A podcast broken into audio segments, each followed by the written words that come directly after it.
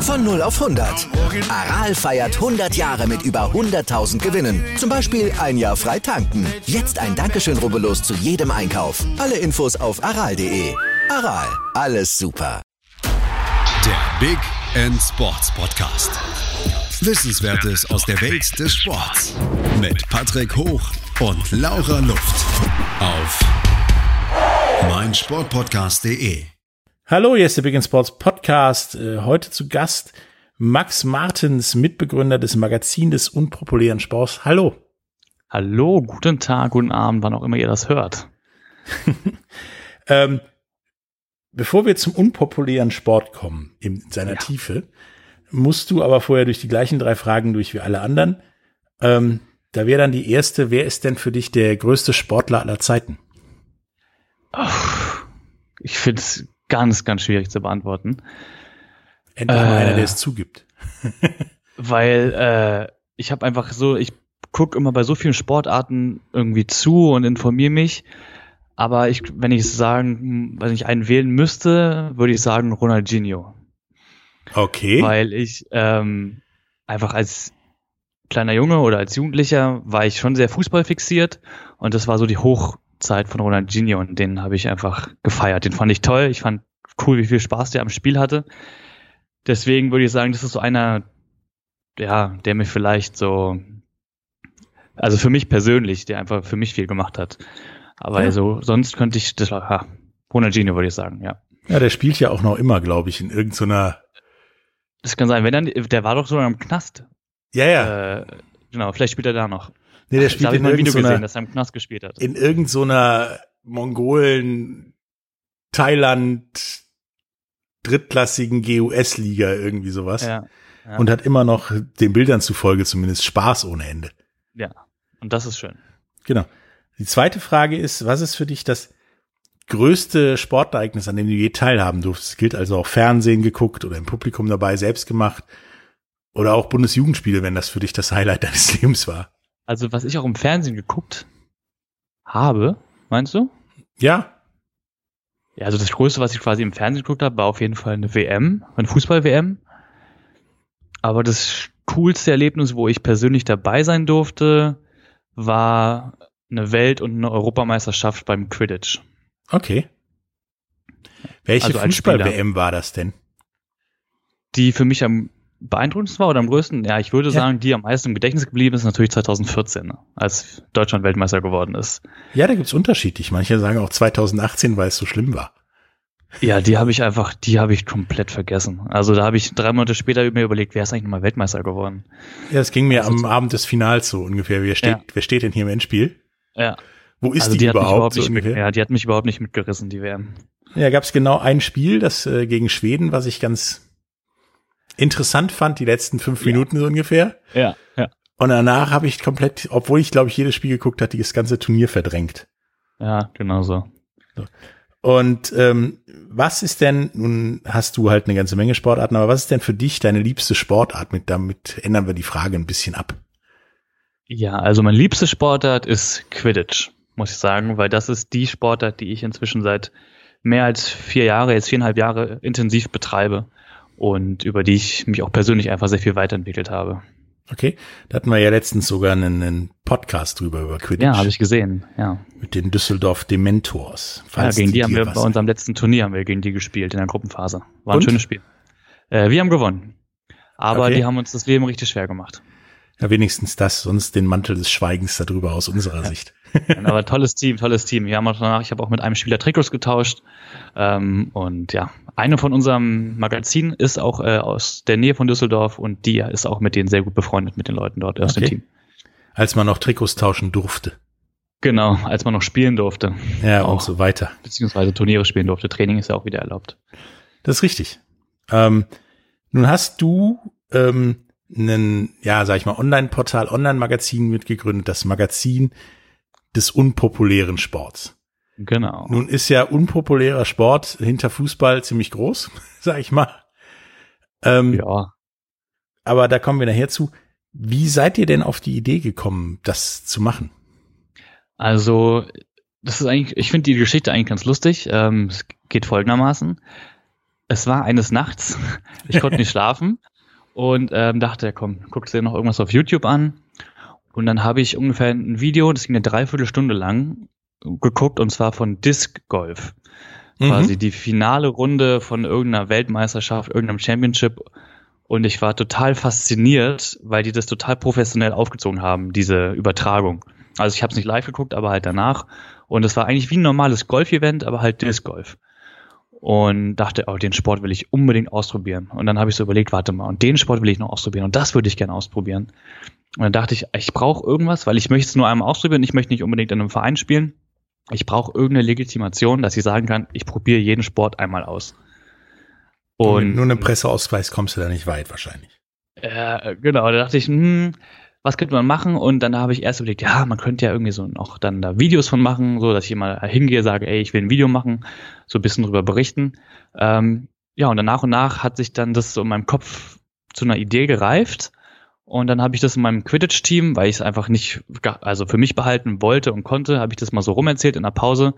Und dann haben sich gleich drei andere, und zwar Daniel, Hanna und Paul, gemeldet und meinten, äh, voll geile Idee, da, da machen wir mit.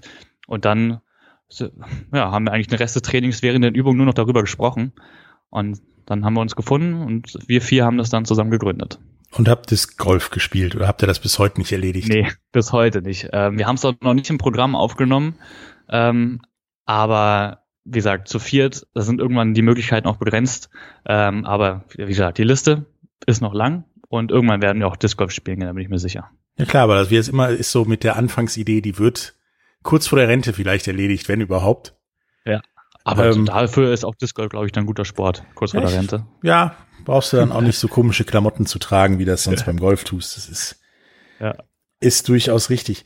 Ähm, nachdem ihr ja diese Idee gehabt habt, die ich persönlich sehr gut finde, weil es gibt halt auch noch mehr als Fußball. Ja. Selbst, die, selbst direkt hinter Fußball äh, wird ja, sag ich mal, die Rangliste, wer ist noch unpopulärer. Ähm, ja. Gefühlt stündlich durchgemischt, je nachdem, mit wem man redet. Ähm, welche Qualifikation braucht denn eine Sportart, um da bei euch reinzurutschen? Ich meine, zwischen, sag ich mal, Disc Golf und, und Quidditch und, und vielleicht noch Baseball als was höher unpopuläres sozusagen, mhm. ist ja jetzt eine ganze Menge Platz. Das stimmt, ja. Das hatten wir auch ähm, natürlich lange Diskussion darüber bei unserem Gründungstreffen, wie wir das angehen wollen und haben halt dann überlegt, wie kann man das möglichst objektiv, sage ich mal, bewerten. Und dann hat sich Hanna zur Aufgabe gemacht, die Moose-Skala zu entwickeln. Also Moose steht für Magazin des unpopulären mhm. Sports, das ist quasi unser Spitzname. Und die Moose-Skala ermittelt quasi einen Wert für eine Sportart. Und jetzt ist es tatsächlich so, dass wir immer noch nicht uns festgelegt haben, ab welchem Wert ein Sport quasi rausfällt, also schon als populär gilt. Grob gesagt würde ich sagen, so ab, also 70 ist schon viel. So, also Fußball, als, genau, als, als Orientierung Fußball ist 100 mhm. und 0 ist eigentlich quasi nicht existent. Also eigentlich kein Sport ja. kann 0 haben. So. Und wenn man denn einen Sport jetzt 70 hätte, das wäre schon ziemlich hoch und damit eigentlich schon auch außerhalb unserer Inter unseres Interessenbereichs. Ich glaube, der höchste Wert, den wir bisher ermittelt haben für eine Sportart, die wir auch ähm, begleiten, liegt bei 52. Okay. Und das ist RoundNet. Wie, wie, ich. ich bin mir jetzt nicht mehr hundertprozentig sicher. Der Wert so ungefähr zusammen. Also durch äh, aktive Fernsehübertragungsrechte, je nach Land, wo er populär ist, weil es gibt ja auch Disc Golf ist, glaube ich, sogar in Kanada relativ, im Sommer zumindest relativ populär als ja, Alternative ja. zum Golf. Da wäre das dann wahrscheinlich schon 70 oder zumindest 65. Genau, gut, das ist, hast du genau richtig äh, angesprochen. Also die, wie gesagt, Hanna ist die Meisterin der Moose-Skala, mhm. aber genau, es gibt halt so Werte wie, wie viele, also wir konzentrieren uns ja auch eher auf den deutschen Raum, mhm. also in Deutschland. Und dann gibt es natürlich Werte, wie viele spielen es in Deutschland, aber wir beziehen auch, wie viele Leute spielen es im Rest der Welt mit ein. Okay. Ähm, wie oft wird es übertragen zum Beispiel? Wo wird es übertragen? Ähm, wir versuchen auch zu ermitteln, was so eine Ligentiefe es zum Beispiel gibt. Also gibt es nur irgendwie eine Liga oder haben wir wirklich vier Ligen äh, von eins bis vier? Ähm, was haben wir noch? Ähm, ja, es fällt mir gerade zu spontan, das war das ein. Übertragungsrechte, genau. Ob es ein olympischer Sport ist, ist quasi auch ein Wert. Und natürlich ist es so, dass wir natürlich dann auch da die ähm, Punktzahl selber vergeben äh, für die verschiedenen Kriterien. Mhm. Ist natürlich, wir haben das entwickelt, also beziehungsweise Hanna hat es entwickelt, ähm, mit, der, mit dem Versuch, das so objektiv wie möglich zu machen. Also sind so eigentlich klassische unpopuläre Sportarten in Deutschland, wie jetzt sag ich mal Softball oder Lacrosse oder sowas, bei euch schon kurz vor der Elimination, weil sie woanders auf diesem Planeten immens populär sind. Ich meine, Softball ist, glaube ich, die Nummer zwei der meistgespielten oder drei der meistgespielten Sportarten. Mhm. Ähm, Lacrosse ist zum Beispiel genau das Ding, wo wir immer auf der Kippe waren, so, mhm. weil wir dachten, also das war eher so noch so eine Gefühlsdiskussion, weil Hannah auch Lacrosse selber gespielt hat. Ähm, und aber das Beispiel, was ich jetzt nennen würde, wo wir uns dann nicht mit beschäftigt haben, ist zum Beispiel Cricket. Mhm. Ähm, weil das ja, ist ja, wie gesagt, Thema. in Deutschland kaum gespielt, wirklich sehr, sehr wenige Teams, aber halt in anderen Ländern, Indien, Pakistan, Südafrika, Australien riesengroß und ähm, genau, deswegen, wenn es im Rest der Welt wirklich populär ist, zum Beispiel Baseball, ist auch so eine Sache. In den USA ja einer der Nationalsportarten. Und Asien und, ja. und in Asien und halt in Deutschland noch, also auch schon verbreiteter, würde ich sagen. Ich habe gar nicht so eine, den Überblick, wie viel ähm, in Deutschland gerade Baseball gespielt wird, obwohl ich früher mal neben dem Baseballplatz gewohnt habe auch. Ich glaube, die sind ähm, so Nummer 4, 5 Euro in Europa. Ah, okay. Und das wäre dann wahrscheinlich auch, wäre auch schon zu verbreitet, quasi mhm. zu bekannt. Also es geht uns gar nicht nur um die Verbreitung, sondern auch um die Bekanntheit des Sports. So, also ich glaube, viele Leute können, wenn man sagt, hey, Baseball, damit mehr anfangen, deswegen sage, hey, Jugger. Ja, ich kenne den Film. Das ist schon mal gut, ja. Den habe ich zum Beispiel noch nicht geguckt. Aber vielleicht machen wir irgendwann mal äh, ein Redaktionstreffen und gucken den Film. Den unpopulären Filmabend sozusagen. Ja, genau. Ähm, also wer jetzt Rugby zum Beispiel, egal ob 12er, 16er, 35.000 Leute Rugby, bei euch definitiv nicht drin, weil Rugby per se genau, ja. schon viel zu populär ist. Genau. Gut, dann habe ich die Moose-Skala, den Namen finde ich übrigens total toll. Ja, es gibt auch auf unserer Website auf moosmagazin.de nochmal eine bessere Erläuterung auch dazu und auch eine kleine Grafik mit den Werten. Ähm, das heißt, falls ihr nochmal irgendwie euch das durchlesen wollt, wir haben da eine Erklärung zugeschrieben, gibt es über die Website zu finden. Mhm. Ähm, nun hast du ja gesagt, okay, null, der Sport findet halt eigentlich gar nicht statt. Bist vielleicht ja. im Kopf von irgendjemand, der da die Idee zu hat und sich wohl in irgendein Notizbuch ein paar Regeln geschrieben hat. Genau. Ähm, wie man denn überhaupt in die Skala reinkommt, wenn man anfängt zu existieren. Also wenn einer gegen den Ball tritt, den Disk in den Korb wirft oder wie auch immer. Ähm, darüber reden wir gleich nach der Werbung. Okay.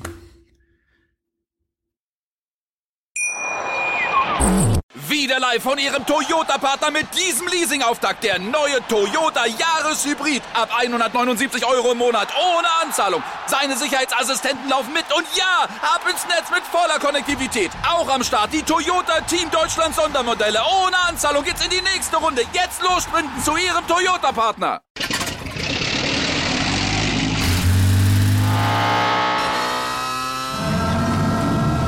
Von 0 auf 100. Aral feiert 100 Jahre mit über 100.000 Gewinnen. Zum Beispiel ein Jahr frei tanken. Jetzt ein Dankeschön, rubbellos zu jedem Einkauf. Alle Infos auf aral.de. Aral, alles super. Hallo, da sind wir wieder mit Max Martens, dem Mitbegründer des Magazin des unpopulären Sports.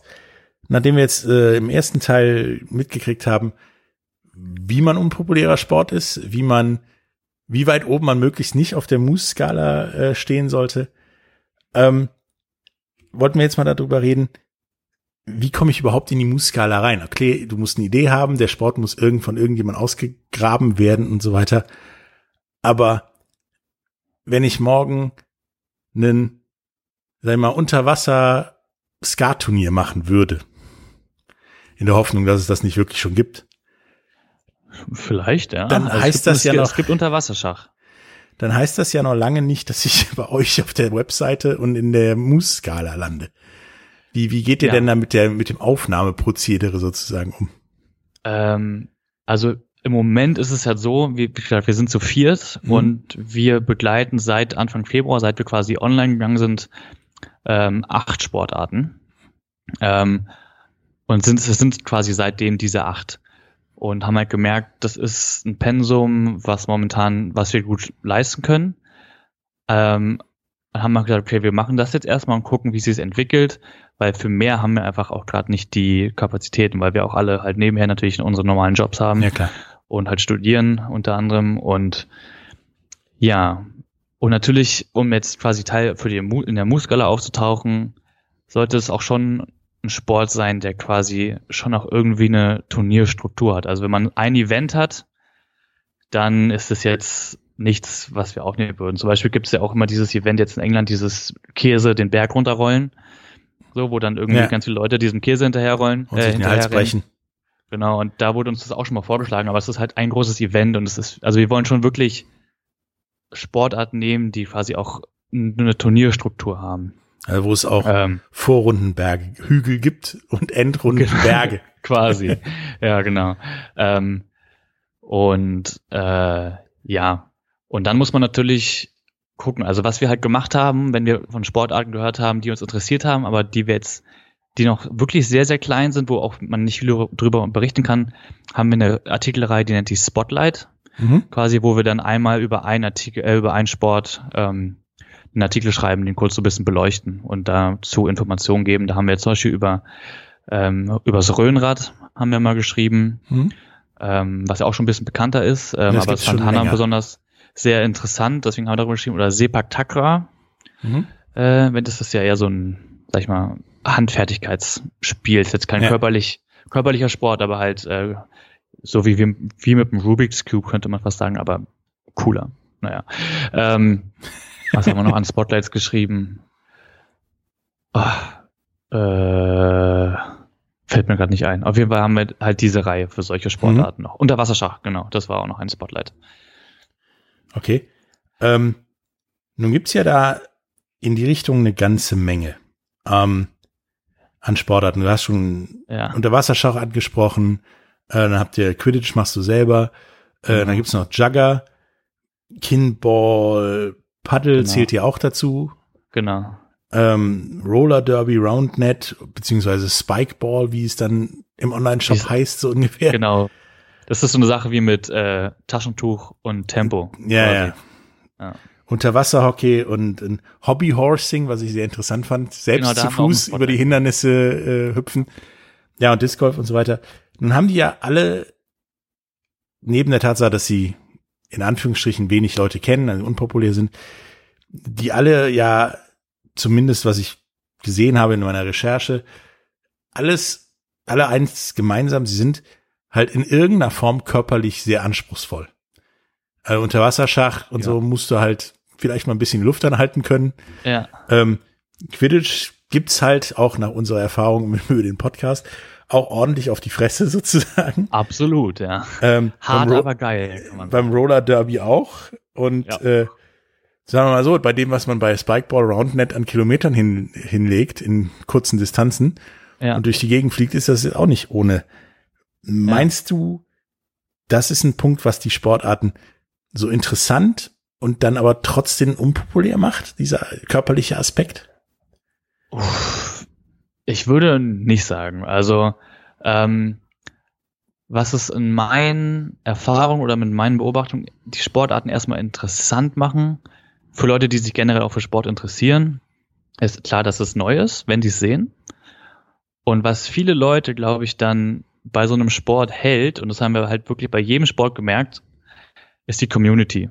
Mhm. weil man so klein ist, dass man schnell, vor allem wenn der Sport noch sehr, sehr klein ist, ähm, dass man schnell quasi die ganze deutsche Szene kennenlernt auf einem großen Turnier. Und man hat so ein gewisses Gefühl zusammen, wie Paul das bei, bei uns in einem Podcast schön gesagt hat, man ist gemeinsam klein. Mhm. So, und ähm, man hat dann zusammen dieses Bestreben, größer zu werden, wobei das dann paradox ist, weil je größer es wird, desto unpersönlicher wird es irgendwann, weil irgendwann hast du gar nicht mehr die Chance, alle Leute zu kennen. Also ich habe das vor im Quidditch vor allem miterlebt. Ich habe rechtzeitig angefangen, so dass ich wirklich beim ersten Turnier noch fast alle Leute kennenlernen konnte. Mhm. Da gab es dann damals vielleicht so 16 Teams in Deutschland. Inzwischen haben wir über 40 und es gibt einfach nicht mehr die Möglichkeit. Du, du siehst kaum noch andere Teams, weil, also nicht mehr alle Teams, weil das Gelände ist dann riesengroß, wenn es die deutsche Meisterschaft gibt zum Beispiel. Ähm, genau, und Roundnet ist jetzt auch gerade an der Stelle, dass es immer größer wird. Vor einem Jahr oder vor zwei Jahren, da war es wirklich noch so, also da habe ich selber noch nicht wirklich gespielt, ähm, aber da, man kannte sich einfach, man lernt sich schnell kennen und dieses Community, diese Community-Zusammenhalt, glaube ich, ist das, was viele Leute dann auch beim Sport hält. Und was es unpopulär äh, sein lässt, ist beim Quidditch vor allem, dass viele denken, es ist ein Nerdsport. Beim Jugger wahrscheinlich auch. Das ist so ein Problem, dass viele Leute sich vielleicht zu cool dafür finden. Mit das war es ja am Anfang auch mal, ne, als man noch einen Besen wirklich zwischen den Beinen hatte. Und ja, da Leute ja auch in Gryffindor-Klamotten oder so über den. Das war, das war ja ganz früher, als man noch nicht Acker wusste, in welche Richtung es geht. Ja. Beim Jugger hatten die Leute ja auch so Endzeitkostüme an, bevor sie genau. dann aufeinander Aber das hat sich ja alles entwickelt. Ne? Ja. Also man spielt schon längst in richtigen Trikots. Ähm, die Sportgeräte oder der Sportbesen, wie es manchmal nennt, ist halt einfach auf das Symbolische reduziert. Ähm, dass es halt eine Stange ist, die man mit sich rumträgt. Ähm, aber es ist auch so ein Idiotenfilter. So, also wer sich, die Leute, die kritisch spielen, fühlen sich nicht zu gut genug oder zu gut dafür, mal halt da mit dem Besen zwischen den Beinen rumzurennen. Die finden das cool und dann dadurch hast du einfach auch tolle Leute in der Community. Nun hast du ja, wie du gerade gesagt hast, sind erstmal nur Leute, die den Sport cool finden, vielleicht auch noch die Geschichte. Soll ja den einen oder anderen Harry Potter-Fan geben, der immer noch Quidditch spielt. Das ist richtig. Ähm, ich finde Harry Potter auch gut. Kann ich nicht leugnen. Aber es ist, der Satz, der schöne Satz, sorry, dass ich unterbreche, aber ja, der schöne Satz ist, bei, bei vielen äh, Quidditch-Leuten, ich bin wegen Harry Potter gekommen, aber wegen des Sports geblieben. Das ist ein super schöner Satz eigentlich. Ähm, aber auf jeden Fall, die kommen ja aus verschiedenen, wie du sagtest, Gründen dahin, bleiben dann auch aus verschiedenen Gründen. Und wenn ich mir Videos halt von Jugger oder, oder Kinball, Roller Derby und so weiter angucke von, von ein paar Jahren und. Relativ aktuelle, dann sieht man schon, dass dieser Sport immer athletischer geworden ist und professioneller, also auch wie beim Quidditch mit mhm. kein Reisig mehr am Besen, sondern einfach nur die genau. Stange. Ähm, ja. Meinst du denn, dass diese unpopulären Sportarten populärer werden würden, wenn man ein paar Leute von den populären Sportarten darüber kriegen würde, wie das ja in Nordamerika bei vielen Sportarten ist, dass gerade zum Beispiel beim Baseball eine ganze Menge Leute auch auf hohem Niveau mitspielen, die eigentlich in ihrer Jugend nie Baseball gespielt haben, sondern was ganz anderes gemacht haben, den man dann aber beigebracht hat. Den Ball werfen kannst du jedem beibringen und fangen kannst du mhm. den eh im Zweifelsfall schon oder bis schnell bist du sowieso, also alles okay. Äh, ja, schwierig. Ähm, wenn, also so wie ich deine Frage verstanden habe, ist quasi, wenn man eine Person, die schon einen populären Sport ja, der bessere, also einen richtig guten Athlet, also mehrere gute Athleten. Okay.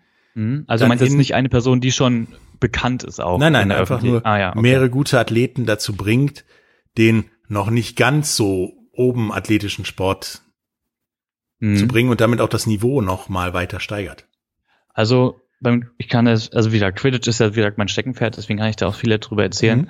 Ähm, da ist es einfach so, dass in den letzten Jahren wirklich das Niveau extrem gestiegen ist, weil, wie du eben meinst, zum Beispiel viele Leute, die Handball gespielt haben, dass dann, wenn sie kommen auf die Uni, sehen, es gibt einen Quidditch-Kurs als Sportkurs, gehen dahin und finden es toll. Ja. Und als Handballspielerin oder Spieler hat man einfach sehr gute Voraussetzungen für Quidditch. Zumindest vor allem so, wie man es in Deutschland spielt. Also in England spielen die ein bisschen anders, einfach von taktischen Aspekten. Ähm, deswegen glaube ich schon, klar. Also wenn man, wenn so eine Sportart entwickelt sich ja, wenn sie Einflüsse auch von außen dann noch bekommt. Genau. Ähm, und im Team ist es zum Beispiel krass, jetzt ist, ich denke mal, das wird bei anderen Sportarten auch so sein, wenn ein Team jemanden bekommt, eine Person, die schon super gut athletisch einfach ist, die diese sportliche Voraussetzung hat, gibt es einen extremen Boost nach oben. Mhm. So, vor allem für Trainer und Trainerinnen ist es so, dieser Person musst du nicht mehr irgendwelche Grundlagen beibringen, die kann passen, werfen, ähm, fangen, sprinten, was weiß ich. Ähm, dann fehlt eigentlich nur noch so taktisches. Und das kann auf jeden Fall helfen. Beim Quidditch ist es halt schwierig, populär zu werden, weil es von außen erstmal so super wirr aussieht. Und das zu erklären, ähm, gar nicht so einfach ist. Und ja, das ist so ein Problem. Ich weiß halt, zum Beispiel Paddle und Roundhead ist ja viel, viel einfacher. Du siehst es und verstehst es eigentlich sofort. Das spielen zwei, zwei Leute, also zwei Teams gegeneinander, je A zwei Leute. Und ähm, ich glaube, Paddle ist da schon auf, auf einem guten Weg, was das Marketing angeht. Ähm, dass diese Sportarten kriegt man viel leichter, sage ich mal, in die breite Masse. Es wird noch dauern, aber da wird es leichter als mit Quidditch oder Jugger. Klar, das ist dieses, dieses Rugby-Football-Phänomen-Problem. Je, ja, komplizierter ist jetzt falsch, je unorganisierter das Ganze aussieht, Ja, desto schwieriger ist das für das, für den einfachen, das runde muss ins eckige Intellekt irgendwie genau, genau. zu, zu kapieren. Aber ihr Quidditch-Leute arbeitet ja daran, dass das übersichtlicher wird. Der Schnatz darf ja jetzt nicht mittlerweile sich ins Auto setzen und nach Hause fahren. so. Ja, das, das, wär, das war früher, das war ganz, ganz früher. Also Ja, das habe ich auch nicht mehr miterlebt, aber ja, ja. Das ist hätte ja noch keine in- Turniere mehr planen können. nee, das ist ja noch in dieser, dieser Dokumentation, äh, Mattplatz. Mattplatz, die es gibt, ja, genau. gibt, ist Ja, das, ja das- noch drin, wie der plötzlich irgendwie über den halben Campus läuft. Ja, ja. Die, die spielen irgendwo auf dem Platz weiter und zwei jagen den Typen irgendwo durch einen Physikhörsaal oder irgendwie Ja, ja, da gab es auch schon Geschichten, wo die dann in die, wirklich in die U-Bahn gestiegen sind, in die Innenstadt gefahren sind. So, Ist aber ja, keine schlechte Idee. es war bestimmt auch lustig, aber wie gesagt, dann kann man keine Turniere mehr planen und das war dann schon sinnvoll, also das einzugrenzen. Ja. Nachdem wir jetzt ja ähm, darüber gesprochen haben, ob Athletik diese Sportarten ja nach vorne bringt oder nicht, wo woher ihr kommt, woher die Idee kommt, ähm, reden wir gleich mal so ein bisschen über über die einzelnen Sportarten, ähm, wie man vielleicht die die unpopulären Sportarten oder was deren Problem ist, nicht plötzlich populär zu sein oder noch populär werden zu können. Ähm, das alles gleich äh, nach der Werbung.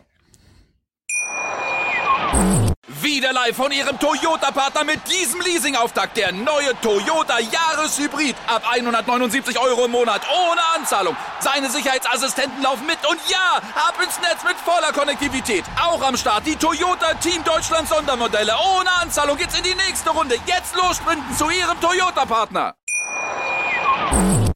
Hallo, da sind wir wieder ähm, mit Max Martens, Mitbegründer des Magazins des unpopulären Sports. Nun haben wir ja die ganze Zeit darüber geredet, wie, wie, was ein unpopulärer Sport ist, wie man, wie man da reinkommt, ähm, was das so ausmacht, ob bessere Athleten den Sport nicht nur athletischer machen und das Niveau steigern, sondern ihn vielleicht auch populärer. Ähm, nun sind das ja alles physische Sportarten und auch, du hast gesagt, Quidditch sieht ein bisschen chaotisch aus. Ja, Paddle Roundnet sieht da eher strukturierter aus wie äh, komisches Wimbledon so ungefähr. Ähm, nun versuchen Quidditch und auch Jugger ja durch, durch, durch Regeländerungen und Anpasserei zu populären Sportarten da strukturierter zu werden. Es sieht auch wesentlich strukturierter und weniger nerdhaft mittlerweile Mhm. aus. Ähm, was könnten denn diese unpopulären Sportarten noch für Maßnahmen ergreifen, populärer zu werden? Und was könnten vielleicht ja jeder dazu tun, das populärer zu machen?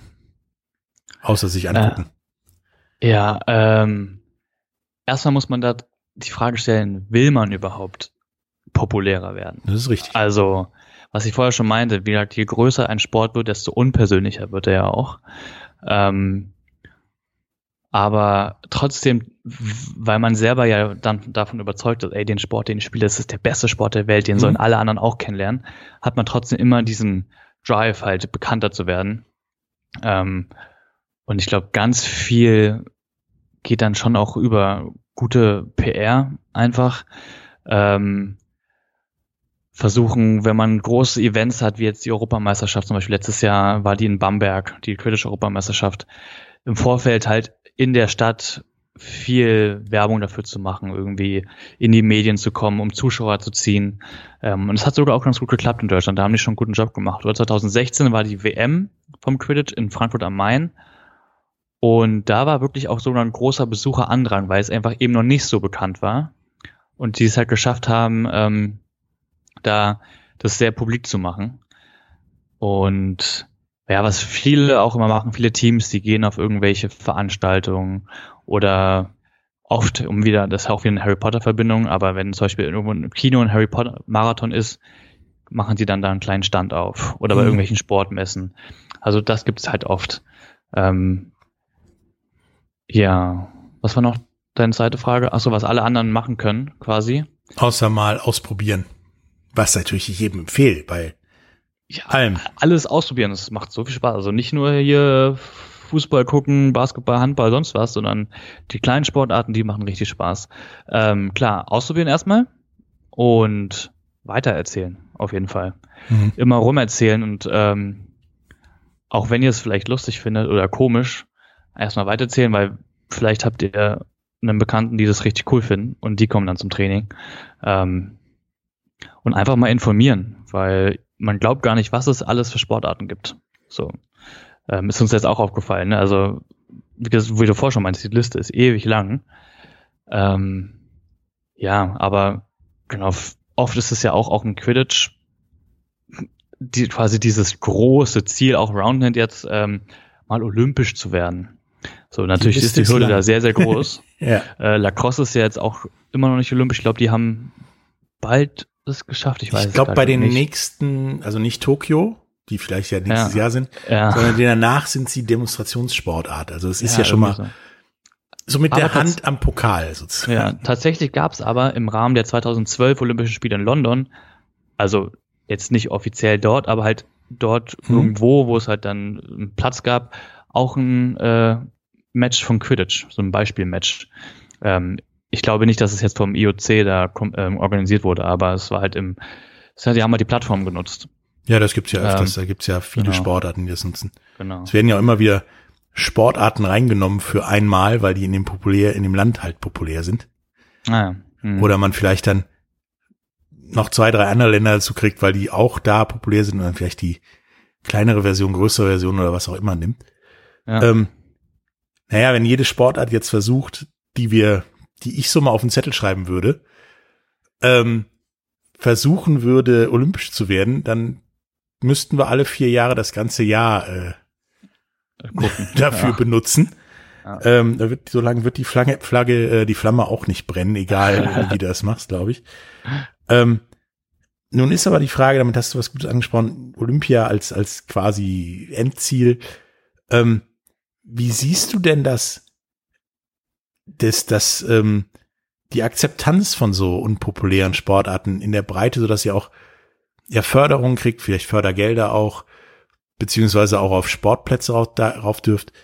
Wie, wie schwierig ist das? Ich meine, wir haben ein Land, da ist es für ein Hockeyteam schon schwierig, auf den Kunstrasen vom Fußball drauf zu kommen. Mhm.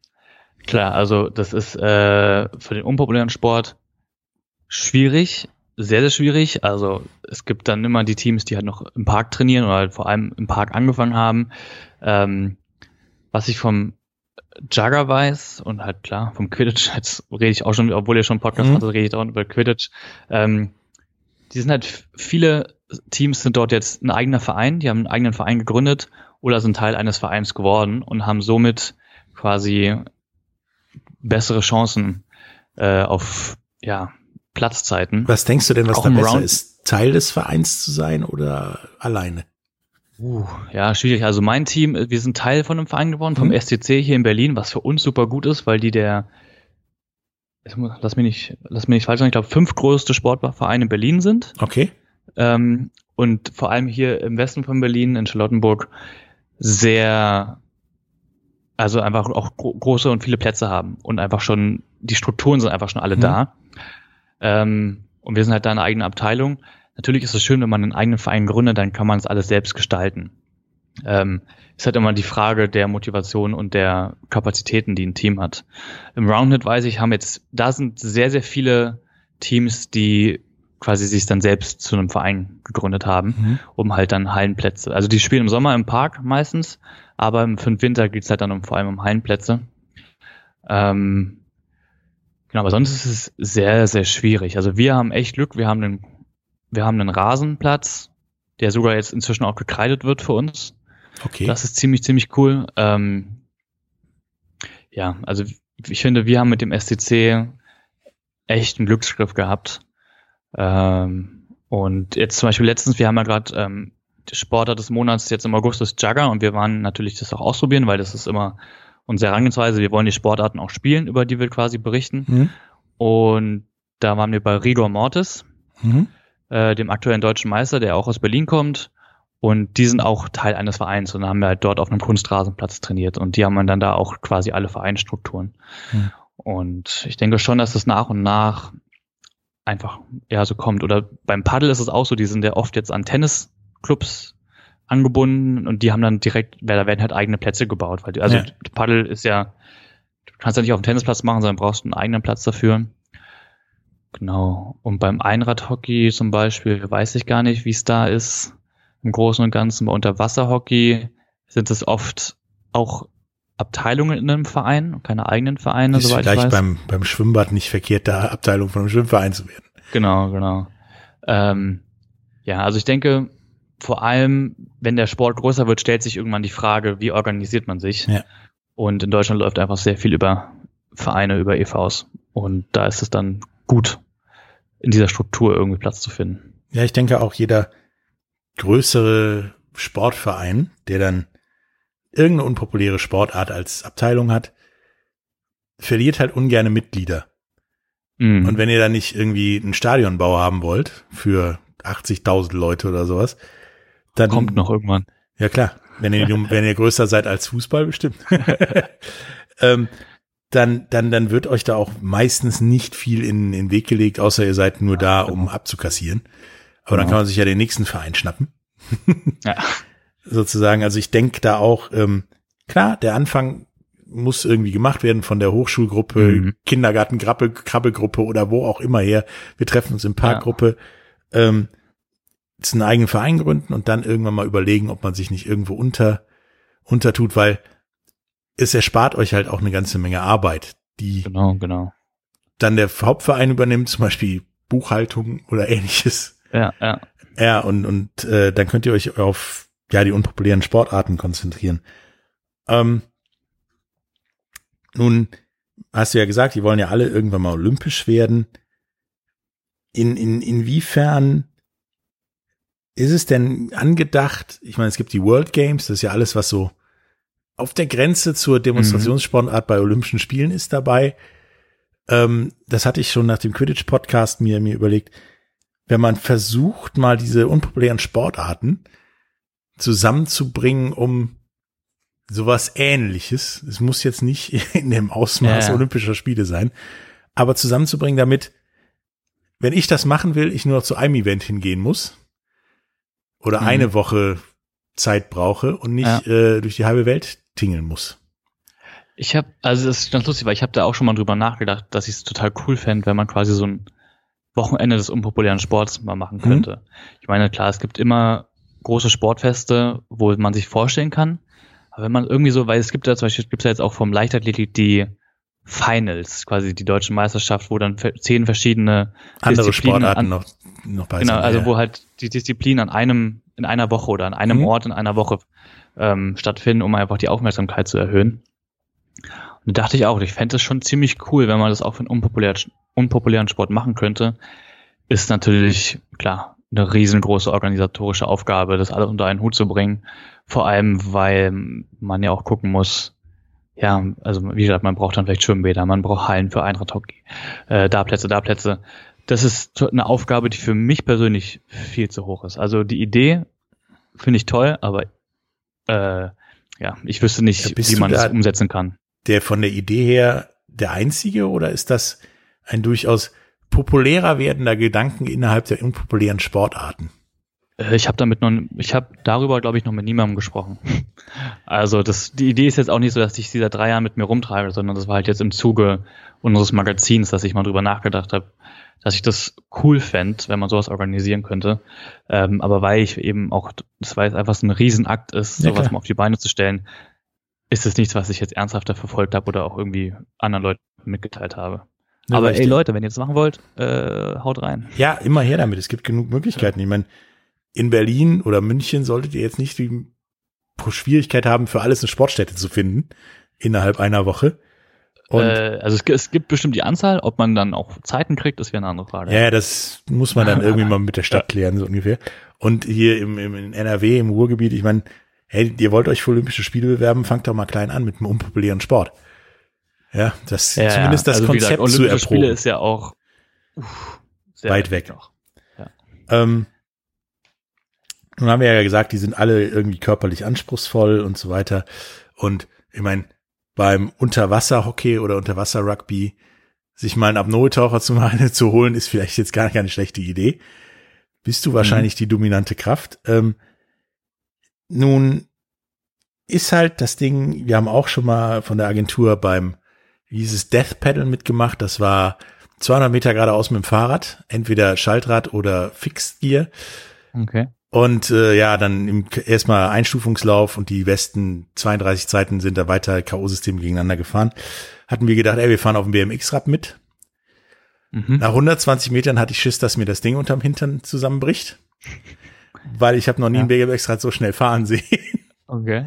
Ja, hab ich noch nicht von ähm, gehört.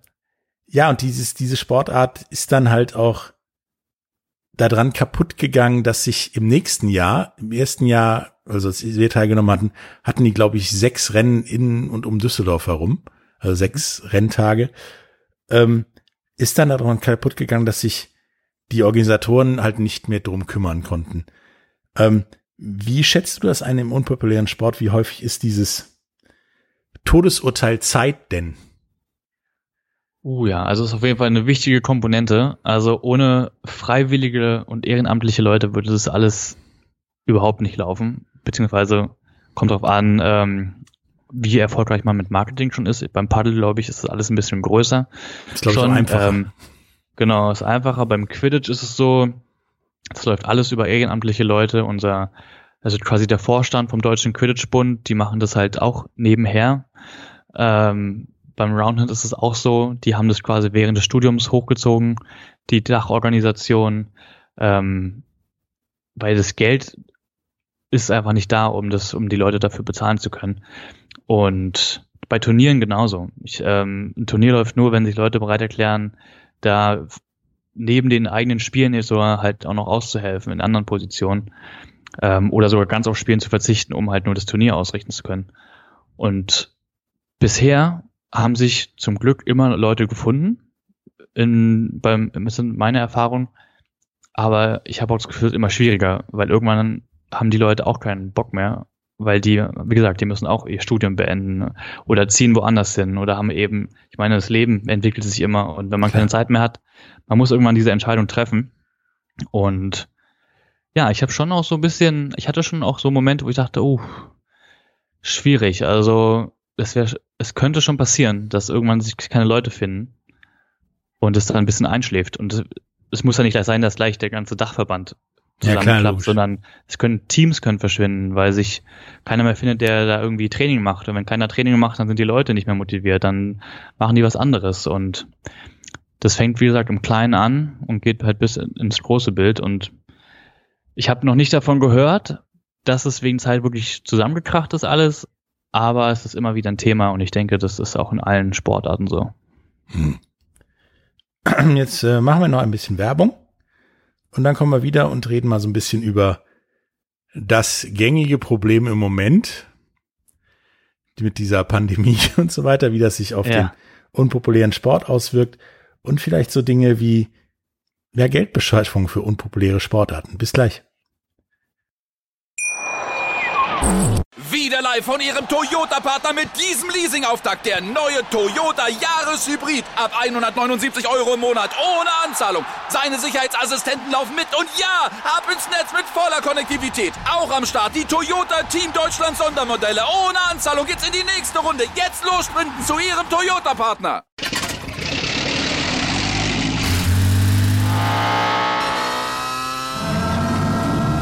Von 0 auf 100.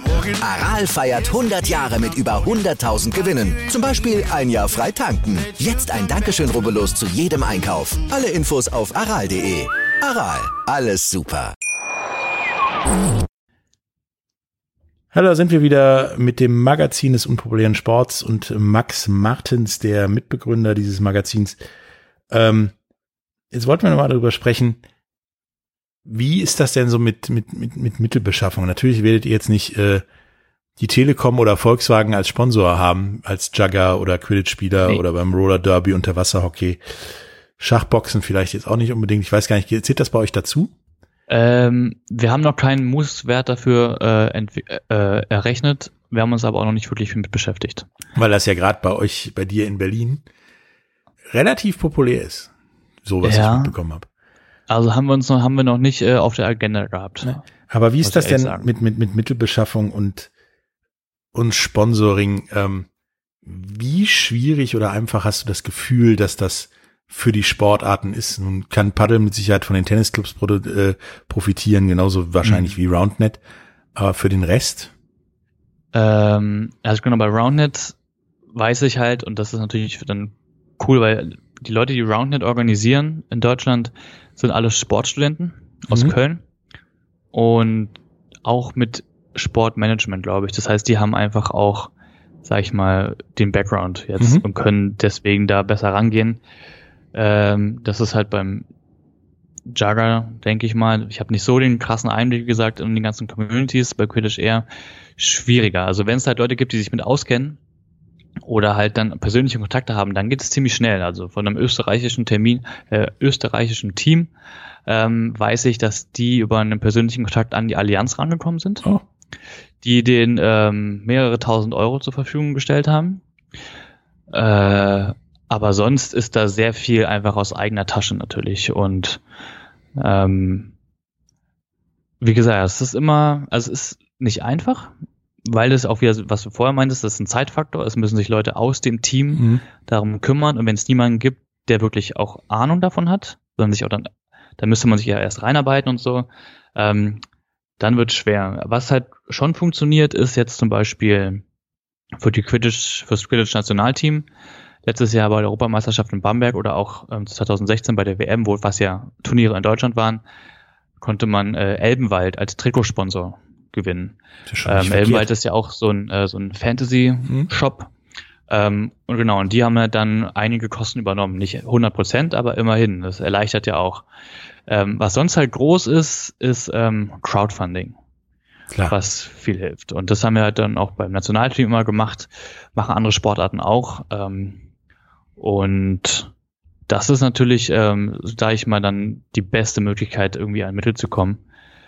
Oder so regionale Preisausschreibungen von Radiosendern, wo man dann irgendwelche Fotos auf Facebook liken Okay. muss oder so.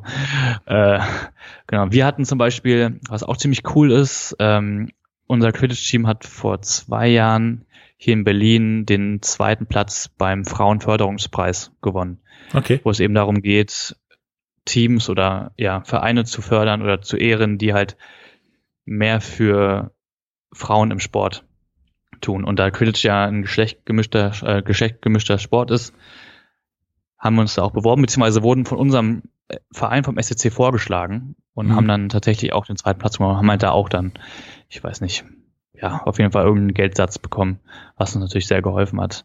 Ja. Aber so Werbepartner und Sponsoren ist da momentan schwierig. Aber wie gesagt, wenn es Leute gibt, die es wissen, wie man es macht und Zeit haben, dann denke ich mal, ist es leichter. Okay. Ähm, wie sehr guckt ihr denn so, ich sag mal, eifersüchtig auf, auf als unpopuläre Sportmenschen auf, auf andere Länder, wo unpopuläre Sportarten mit Sicherheit mehr, sag ich mal, Sportressourcen und auch Geldressourcen kriegen, wie, wie jetzt zum Beispiel Großbritannien, die Niederlande oder, oder Nordamerika, Kanada, wo ja, ja selbst eine Taserball-Liga Mhm. zumindest jetzt mal ganz banal und brutal gesprochen, den Waffenladen an der Ecke als Sponsor kriegt und davon Ja. wenigstens Trikot, die Miete für diesen komischen Platz und die Bälle gestellt kriegt. Ja. Ähm, das ist ja schon so eine sehr ungleiche Situation.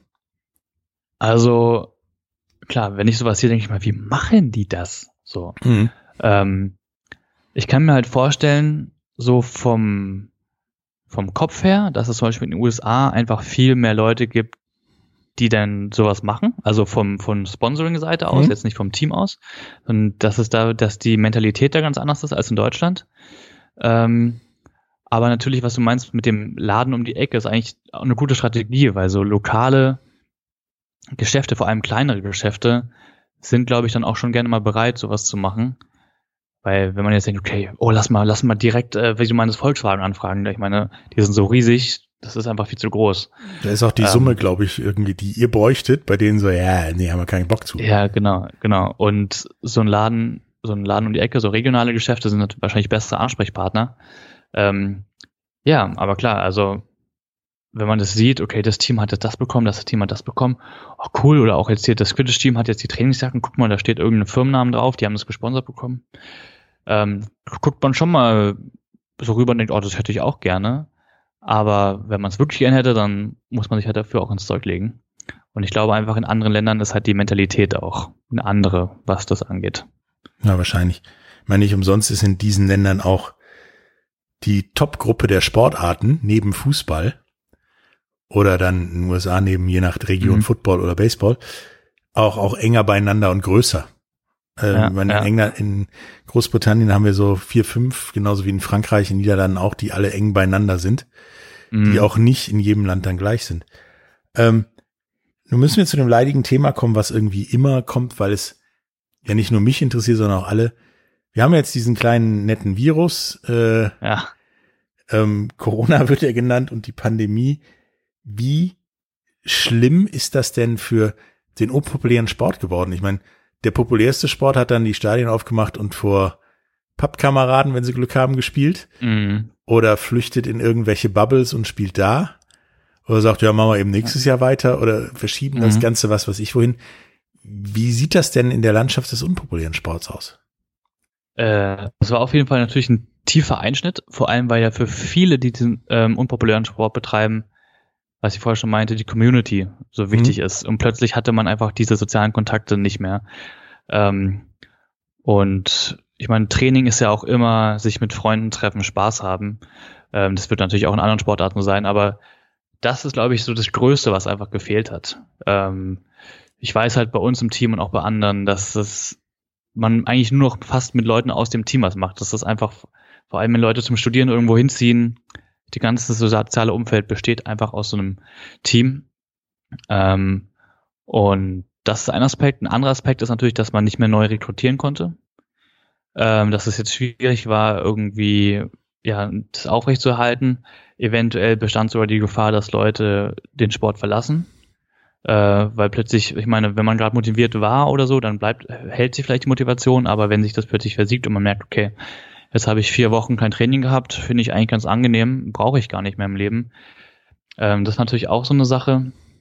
Äh, und dann natürlich, dass die Turniere auch weggefallen sind. Jetzt äh, deutsche Meisterschaften sind ausgefallen. Die Weltmeisterschaft in den USA vom Quidditch äh, wurde jetzt natürlich ähm, verschoben auf nächstes Jahr auch. Ähm, wenn sie denn nächstes Jahr in, gerade in den USA nächstes Jahr stattfinden kann, genau. Und da war das natürlich auch ein Aspekt, da hat man, haben die Leute schon Geld investiert, die haben schon. Flügel gebucht und so. Und das, ähm, und da man auch alles aus eigener Tasche eben zahlt, geht es natürlich auch ins Finanzielle, vor allem wenn man Student ist oder Studentin, hat man eben nicht so das dicke Portemonnaie.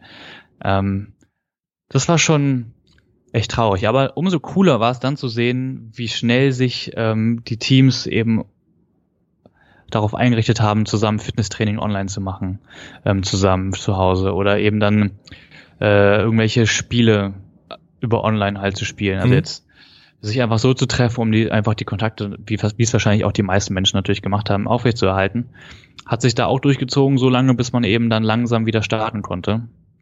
Und ja, ich würde jetzt, was ich so bisher mitbekommen habe, ist jetzt, hat jetzt kein Sport so gelitten, dass man jetzt Angst haben muss um die Existenz. Okay. Ähm, das war schwierig am Anfang wahrscheinlich, aber man hat sich mit arrangiert und jetzt geht es langsam wieder los. Im Quidditch soll jetzt im Oktober die neue Saison beginnen, die neue Liga-Saison. Paddle spielt schon wieder seit einiger Zeit, Roundhead spielen schon wieder. Ähm, Einrad Hockey hat jetzt gestartet, Kinball startet immer im September wieder. Also jetzt in der zweiten Jahreshälfte, denke ich, wird es langsam wieder losgehen. Vorausgesetzt, es geht nicht nochmal alles in die Hose. Es geht nicht wir, immer, ja. Was wir alle hoffen. Ähm, ja.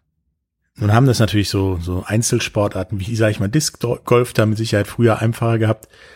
Ähm, mhm. Klar. Wie siehst du denn die allgemeine Zukunft von unpopulären Sportarten? Werden unpopuläre Sportarten mehr und dadurch halt natürlich im Großen und Ganzen populärer, populärer, weil die Leute von den, ich sag mal, Top 5 so ein bisschen die Schnauze voll haben und äh, Fußball vielleicht sich auch mit den Geisterspielen keinen Gefallen getan hat? Oder glaubst du, das ist nur so ein, so ein Zeitphänomen? Ich glaube schon, dass sich immer Leute finden werden, die die unpopulären Sportarten betreiben. Mhm. Ähm, weil einfach alle Menschen so unterschiedlich sind, ähm, dass es dass es nie heißen wird, oh, wir machen nur noch Fußball, Basketball, Handball, whatever. Ähm, es wird immer Leute finden, die auch experimentierfreudig sind und ähm, eben andere Sachen ausprobieren wollen. Ob jetzt die Sportarten immer größer werden, das da wage ich jetzt mal keine Prognose. Ich denke, es kommt auch darauf an, eben wie kompliziert oder wie öffentlichkeitswirksam so eine Sportart ist. Aber ich denke schon, dass es immer wieder, dass die Sport, dass die Sportarten trotzdem immer ähm, weiter bestehen werden. Für, also jetzt kann ich jetzt nicht sagen, 15 Jahre, was weiß ich, ähm, 100 Jahre, keine Ahnung. Ähm, wie gesagt, kommt auch auf Marketing und sowas an, weil, also, ich denke, Paddle wird bestimmt, ich meine, vor allem Paddle ist eine super Alternative zum Tennis, weil es sehr viel billiger ist, äh, im Endeffekt. Und genau. Es ist ja auch so, dass, dass, dass aus der, wenn man sich Geschichte des deutschen Sports anguckt, Deutschland ja auch in viel mehr Sportarten als Fußball, Handball mal gut war. Wir waren ja auch mal in Baseball relativ gut dabei, Eishockey immer mal wieder, ähm, mhm. Rugby waren wir auch gut. Glaubst du, dass es ähnliche Zyklen dann auch äh, im unpopulären Sport gibt? Ähm, also da, ja, also ich würde sagen, dass im unpopulären Sport es so ist, dass es immer erstmal bestehen bleibt, auf jeden Fall. Mhm.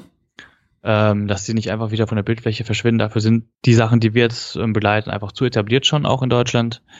Ähm, jetzt innerhalb der Sportarten, ob Deutschland quasi Hochphasen hat und so, das kann auch natürlich sein. Eine Fluktuation an Leuten, die das spielen, die es nicht spielen, mhm.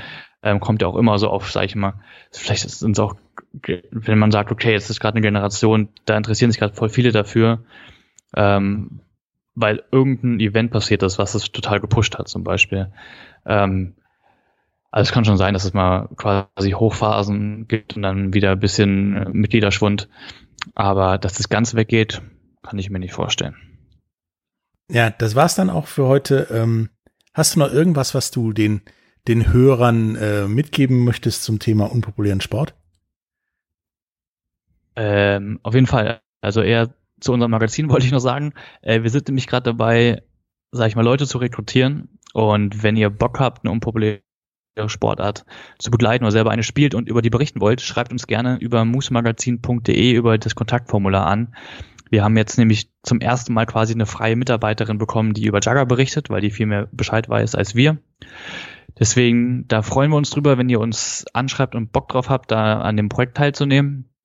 Ähm, ansonsten, wenn ihr nur konsumieren wollt, freuen wir uns auch. Wir haben auch Podcasts, sehr viele Artikel über verschiedene Sportarten. Informiert euch auf moosmagazin.de und ja, Instagram, Facebook. Gerne ein Like da lassen, da freuen wir uns.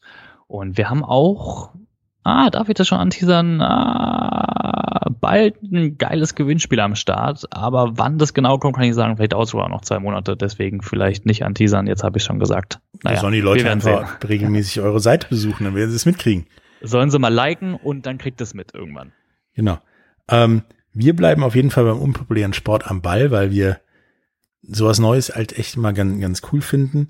Ähm, wie gesagt, was der Max schon gesagt hat, probiert's aus. Vielleicht äh, seid ihr ja der neue Ronaldinho im, im Jugger oder sowas. Oder im, im, im Hobbyhorsing, die neue Nicole Uphoff oder sowas. Ähm, viel Spaß bei dem, was auch immer ihr tut und äh, bis zum nächsten Mal. Tschüss. Wieder live von Ihrem Toyota-Partner mit diesem Leasing-Auftakt. Der neue Toyota Jahreshybrid. Ab 179 Euro im Monat. Ohne Anzahlung. Seine Sicherheitsassistenten laufen mit. Und ja, ab ins Netz mit voller Konnektivität. Auch am Start die Toyota Team Deutschland Sondermodelle. Ohne Anzahlung geht's in die nächste Runde. Jetzt los sprinten zu Ihrem Toyota-Partner.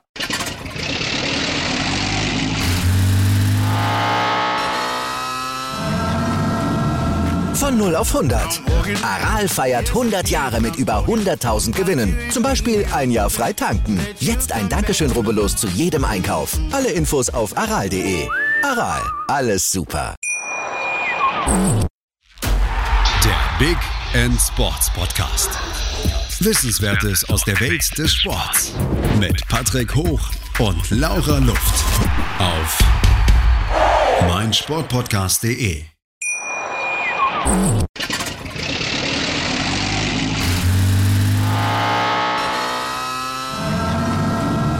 Von 0 auf 100.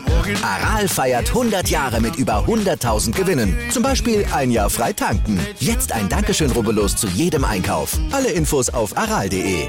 Aral, alles super. Wie viele Kaffees waren es heute schon? Kaffee spielt im Leben vieler eine sehr große Rolle. Und das nicht nur zu Hause oder im Café, sondern auch am Arbeitsplatz. Dafür gibt es Lavazza Professional. Kaffee am Arbeitsplatz, der genauso lecker schmeckt wie in eurem Lieblingscafé. Die perfekte Kaffeelösung für jede Art von Unternehmen. Klein, mittel, groß. Ihr habt auf jeden Fall einen Kaffee, der schmeckt.